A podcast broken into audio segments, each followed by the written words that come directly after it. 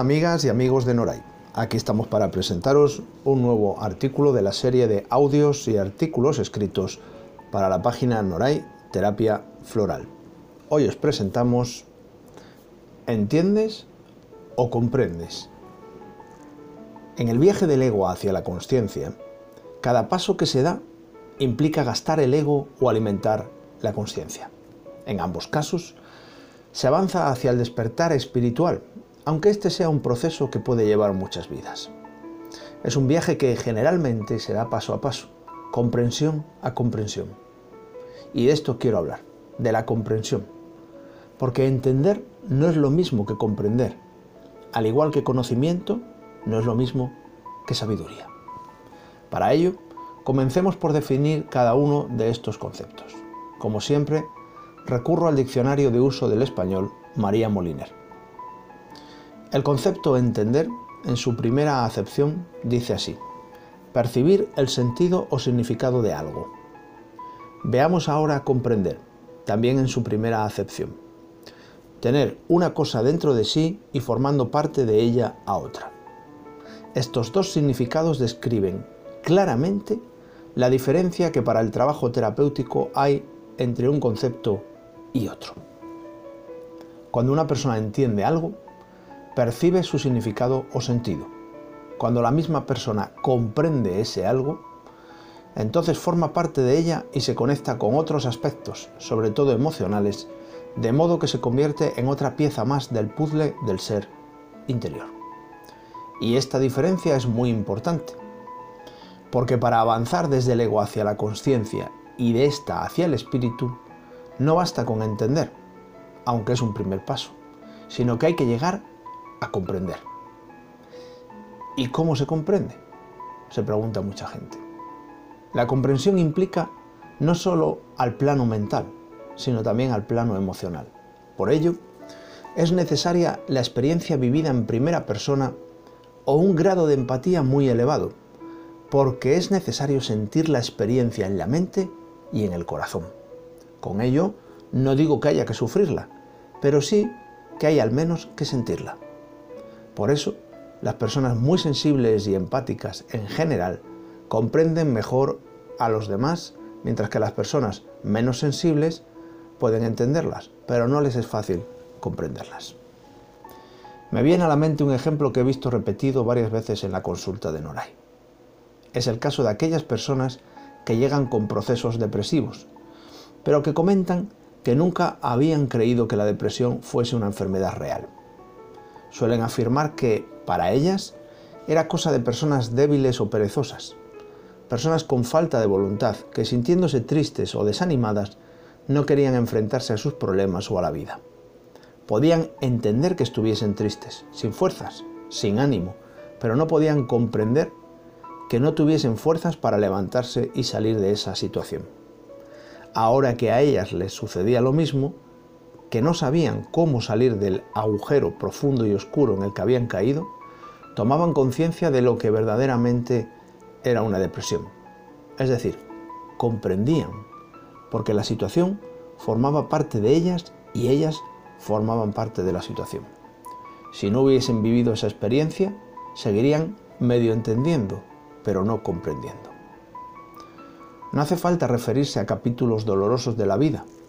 Lo mismo sucede con cuestiones gratas, un tipo de comida, un estilo literario, una película, alguna experiencia, incluso el amor, pueden ser entendidos pero no comprendidos hasta que en un momento determinado se vivencian, se experiencian, se, se, se viven en lo más profundo de cada uno. Y entonces es cuando la persona pasa de entender a comprender. Ahora que ya sabemos la diferencia entre entender y comprender, podemos asumir que entender solo es un pequeño paso hacia el desarrollo de la conciencia, mientras que comprender es un paso, digamos, más contundente. Usando un juego de palabras, suelo decirle a los y las pacientes, lo que se comprende no se puede descomprender. Y esto es así porque esa comprensión ya forma parte del puzzle interno que va completando los aprendizajes del ser interior. Vivir las experiencias sin hacer aprendizajes mantiene a la persona en un bucle en el que la experiencia se repite una y otra vez, alimentando al ego y creando sufrimiento. Se podrá entender, pero seguirá sucediendo. En palabras de muchas personas, no, si yo lo entiendo, pero no consigo dejar de tropezar en ello.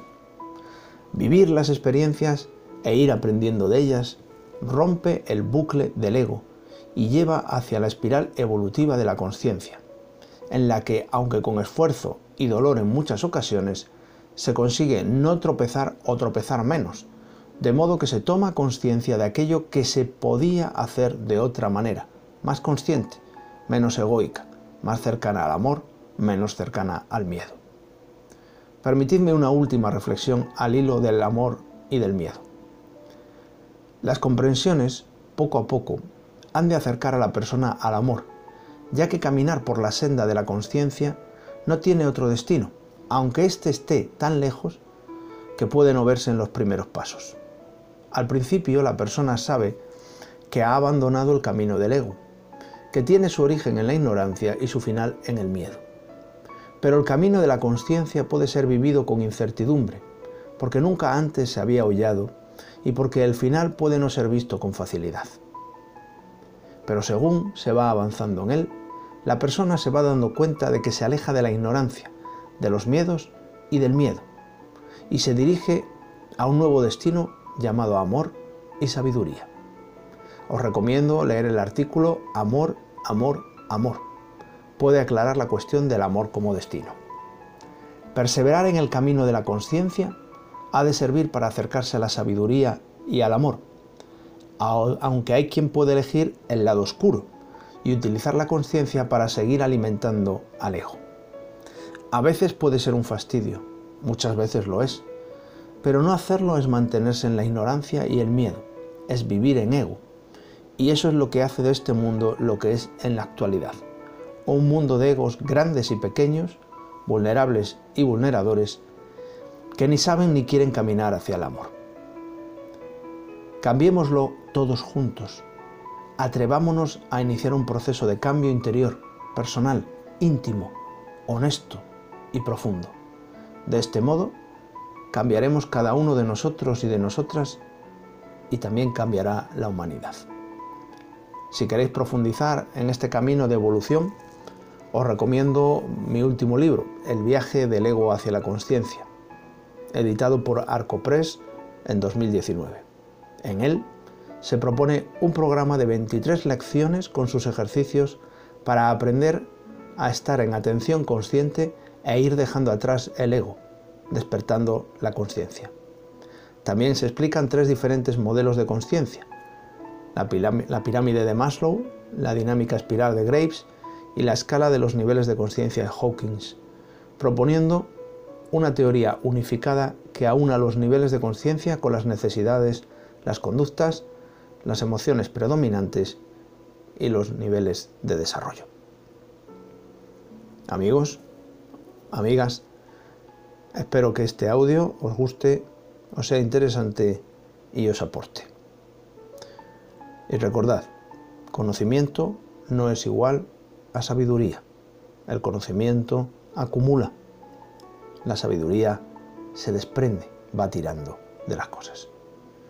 Así que espero que os siga aportando y nos vemos, nos oímos en otro audio.